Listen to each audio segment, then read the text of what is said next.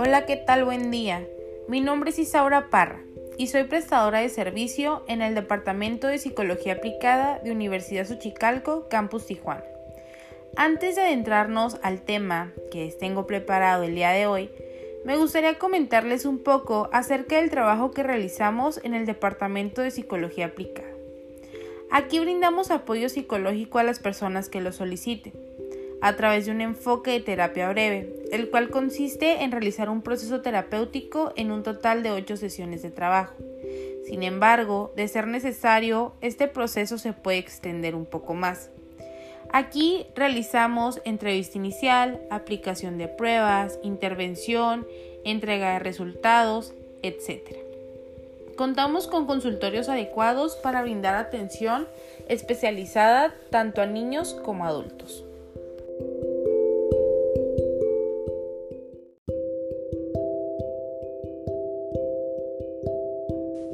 Ahora que conoces un poco acerca del trabajo que realizamos en el Departamento de Psicología Aplicada, nos adentraremos al tema del día de hoy que se titula Gestión de emociones en tiempos de contingencia. ¿Alguna vez has escuchado el término gestión de emoción? De ser afirmativa tu respuesta, excelente.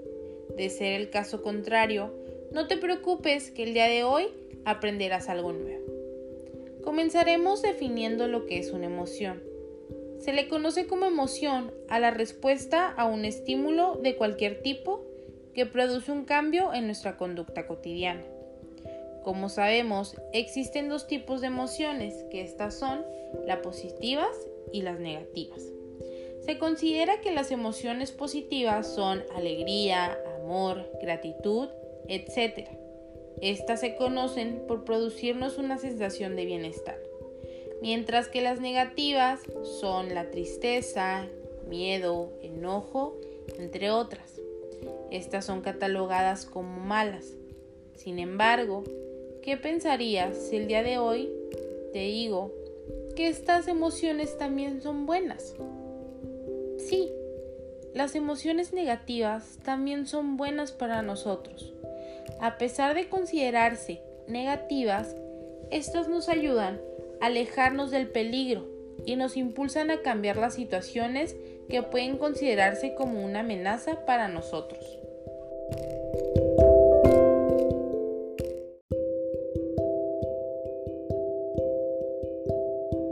¿Qué entiendes por la palabra sentimientos? Ahora te explicaré un poco acerca de este concepto. Bueno, Sabemos que los sentimientos se encuentran vinculados a las emociones y a estos se les añade el factor del tiempo. Estos se encuentran asociados a un pensamiento y se les suma un significado. A lo mejor para este punto te hice un poco confusa la información, pero para que quede claro, te voy a brindar el siguiente ejemplo. Para esto, te voy a pedir que imaginemos que llegamos a una fiesta en la cual se encuentra una multitud de gente riendo y divirtiéndose.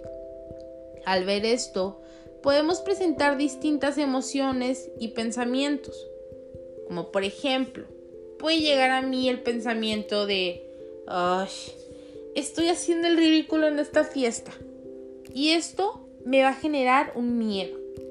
O puedo presentar siguiente pensamiento. Se están divirtiendo, la voy a pasar muy bien el día de hoy. Esto me va a hacer sentir la emoción de la alegría. O tal vez puedo pensar, son unos superficiales. ¿Y qué me va a generar?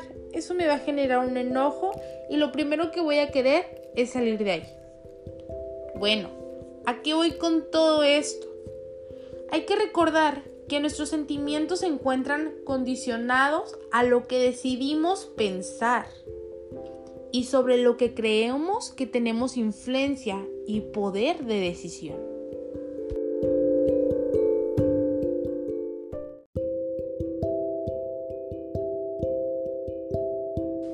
Hablemos sobre inteligencia emocional.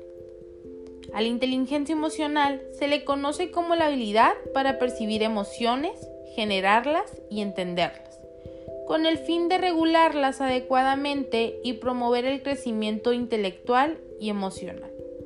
Está compuesta por la capacidad de pensar de forma abstracta, conocer y adaptarse a las experiencias. Si bien sabemos que las emociones se encuentran presentes en cada momento de nuestra vida y un buen manejo de ellas nos lleva a obtener una vida emocional sana. Recuerda que con un poco de entrenamiento podremos poner a la práctica y desarrollar de manera eficaz nuestra inteligencia emocional. Si gestionamos de manera adecuada nuestras emociones y sentimientos, comenzaremos a generar impactos positivos en las relaciones interpersonales e individuales, asimismo en diversas áreas de nuestra vida.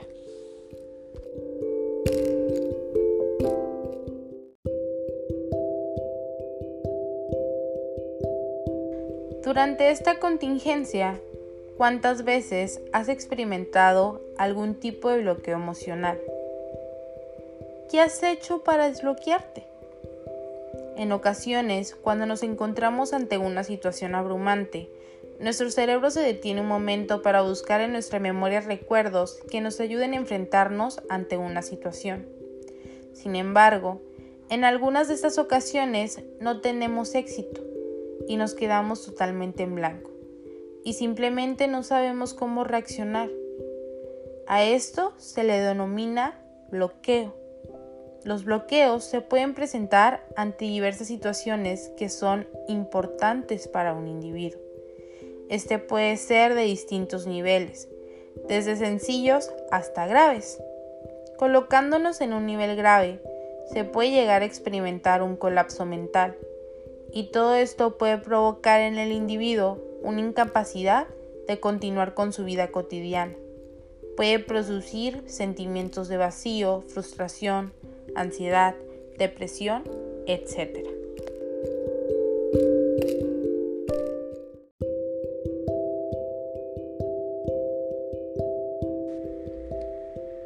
El autor Sergio Aparicio Pérez, en su libro El arte de gestionar tus emociones, nos habla acerca de cinco pasos que nos ayudarán a desbloquearnos.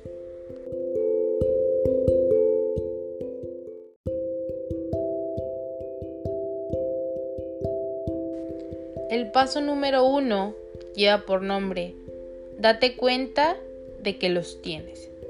Este paso consiste en reconocer cuál es la causa del bloqueo. Tenemos que estar atentos a lo que pensamos. Esto lo vamos a lograr a base de disciplina e interés.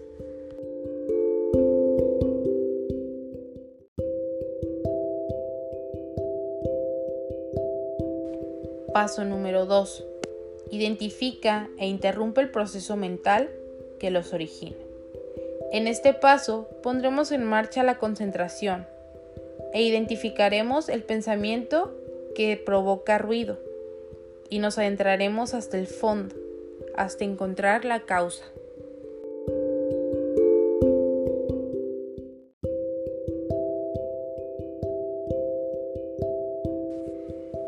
Paso número 3. Hazte el dueño y señor de tus pensamientos. El autor menciona la importancia de saber a qué nos estamos enfrentando. Después de realizar una introspección profunda, es momento de apoderarnos de nuestros pensamientos y sentir que tenemos el control de nuestras vidas y podemos hacer de ella lo que nos plazca.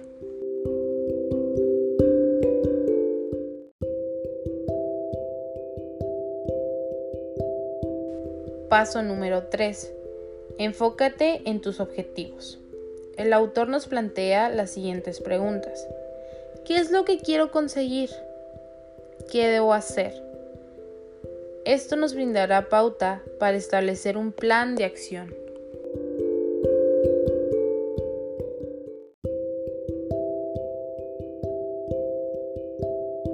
Paso número 5. Cambia los patrones habituales de conducta que te llevan a esta situación. Por lo regular, tenemos la tendencia de siempre realizar las mismas cosas de las mismas maneras. La única forma de liberarnos para siempre de estos pensamientos que nos bloquean es cambiar nuestros hábitos. Si no me da tiempo de hacer nada durante el día, ¿por qué me levanto tarde? A lo mejor debería intentar desvelarme menos y madrugar más.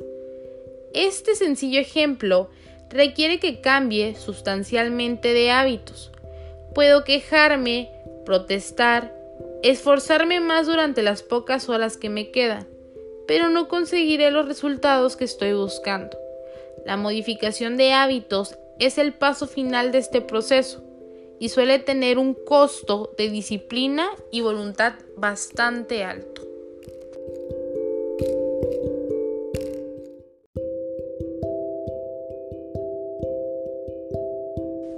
Con estos cinco pasos concluimos el tema del día de hoy. Gestión de emociones en tiempos de contingencia. Esto ha sido todo de mi parte.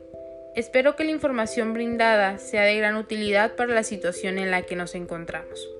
Recuerda que si te interesa seguir indagando más en el tema, consulta el libro El arte de gestionar tus emociones del autor Sergio Aparicio Pérez, el cual contiene una lectura sencilla y muy interesante. Encontrarás de una manera más extensa cada uno de los puntos abordados en este podcast. Mi nombre es Isaura Parra. Para cualquier duda o comentario, te brindo mi correo electrónico el cual es el siguiente: tjps17169 arroba tij.xochicalco.edu.mx. Deseo que tengas un excelente día y recuerda, quédate en casa.